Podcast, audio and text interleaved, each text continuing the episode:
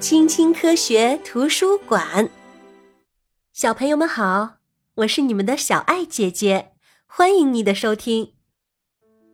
小朋友，你知不知道，在你的老师成为老师之前啊，他们也曾经是学生呢？如果你想成为一名老师的话，那么你必须到专门培养老师的学校进行学习。在这里啊，你需要学习语文。数学、历史、自然科学等等科目，最重要的是啊，要掌握如何给孩子们教授这些科目的方法，这是一个非常有趣的过程。今天啊，这位年轻的老师将第一次面对开学返校的孩子们，也许啊，就跟小朋友们一样，他也会有点紧张吧。不过啊，可以肯定的是，一切都会顺利进行的。要知道啊，在此之前，这位老师已经在好几所学校有过长期实习的经历了。昨天是开学准备日，校长和其他老师啊都纷纷向他表示欢迎。当老师拍起手掌时，小朋友们就要排好队走进教室啦。在幼儿园里啊，每一天的生活都要从同一件事情开始，那就是老师点名，谁来了，谁没有来。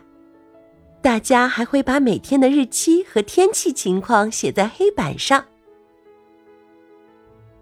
下课了吗？在开始另一项活动之前啊，小朋友们要先去上厕所哦。每一个班级啊，都有一名助教。负责陪伴孩子们上课、吃饭、午睡等等。如果没有他们的帮助，一切都会乱套的。每次活动结束后啊，大家都要把物品收放整齐，就像那个小哥哥和小姐姐那样，真棒。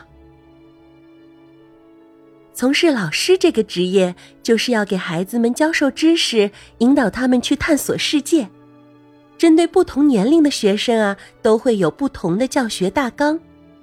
学前班阶段是非常重要的，到了六岁，孩子们就可以开始学习阅读和写字了。老师在黑板上写了几个单词：rat、street、read、smile。来吧，孩子们，在自己的练习本上也写一写吧。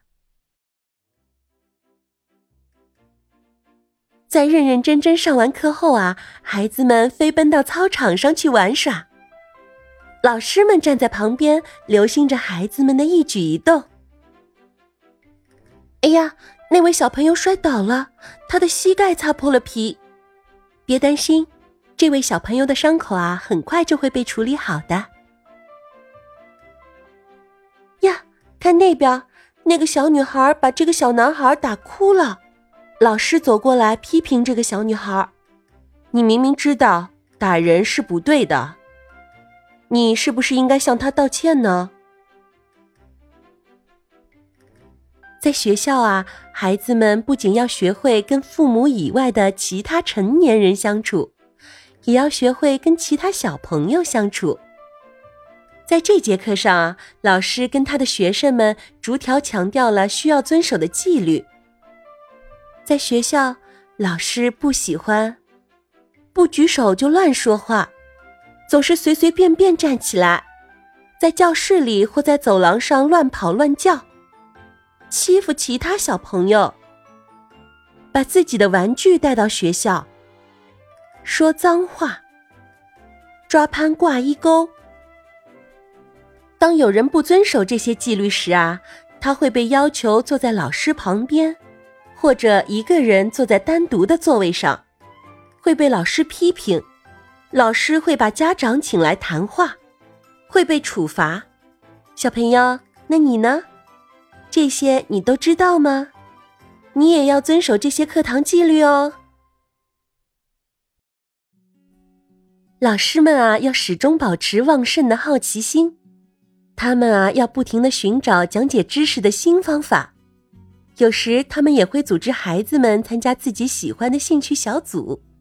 瞧，在带领孩子们参观展览时，这位老师突然受到了启发，他打算让学生们在母亲节那一天做一个蛋糕送给自己的妈妈。这个主意不错吧？这位老师正在寻找一些参考书，为下一堂课要讲授的主题做准备。每个学生都有自己的笔记本，老师们也不例外。每天晚上啊，老师们会在工作日志本里记录下自己当天完成的事情，并制定好第二天的时间表。小学老师还需要给每个学生批改作业呢，工作量啊可真大呢。每位老师都有自己最享受的课堂时光。中班的老师啊，喜欢给孩子们唱歌。小班的老师喜欢带孩子们去训练室里上体能课，大班的老师对自然科学很感兴趣。看，他正在给学生们解释刮风这种现象呢。今天晚上召开学校董事大会，在教师会议室里啊，老师们正在展开激烈的讨论：学校要不要再购置一些三轮脚踏车呢？陪孩子们去逛动物园的家长名单确定了吗？有时候啊，他们也会在这里开会讨论工作方法、教学计划以及学生们取得的进步。今天老师带领孩子们去上户外课，看，一位动物饲养员正在解说呢，他给孩子们讲了很多关于动物们的生活趣事，大家可要认真听讲呀。回到教室以后啊，孩子们自己动手制作了一个展板，把在动物园里的所见所闻都记了下来，创造了一个属于自己的动物园，可真是太棒了。到了六月，这一学年就要结束了，老师和学生们会一起为家长表演精彩的节目，真是充满节日气氛的一天呢。到了该跟老师说再见的时候啦。真是非常感谢老师这一年对我们的教导。哎，快看，这个小宝宝是谁呢？哼，原来他是老师的孩子。是的，老师也当爸爸了。在假期里就不用去上学啦。小朋友，你来扮演老师怎么样？快来快来，绒毛玩具们，上课了！就像现实中的老师一样，你要态度温和，而且要有耐心哦。太棒了，长颈鹿，你回答的完全正确。但是啊，在必要的时候，你也要能严厉起来。注意了，小熊，如果你继续交头接耳，说个不停，我只好罚你去蹲墙角了。给我们教授知识，引导我们去探索世界。每位老师啊都有自己的教学方式，他们把自己对知识的热情传递给了我们。小朋友，那你呢？你长大以后想当老师吗？欢迎你在评论区告诉小爱姐姐哦。我们今天的故事就讲到这里啦，拜拜。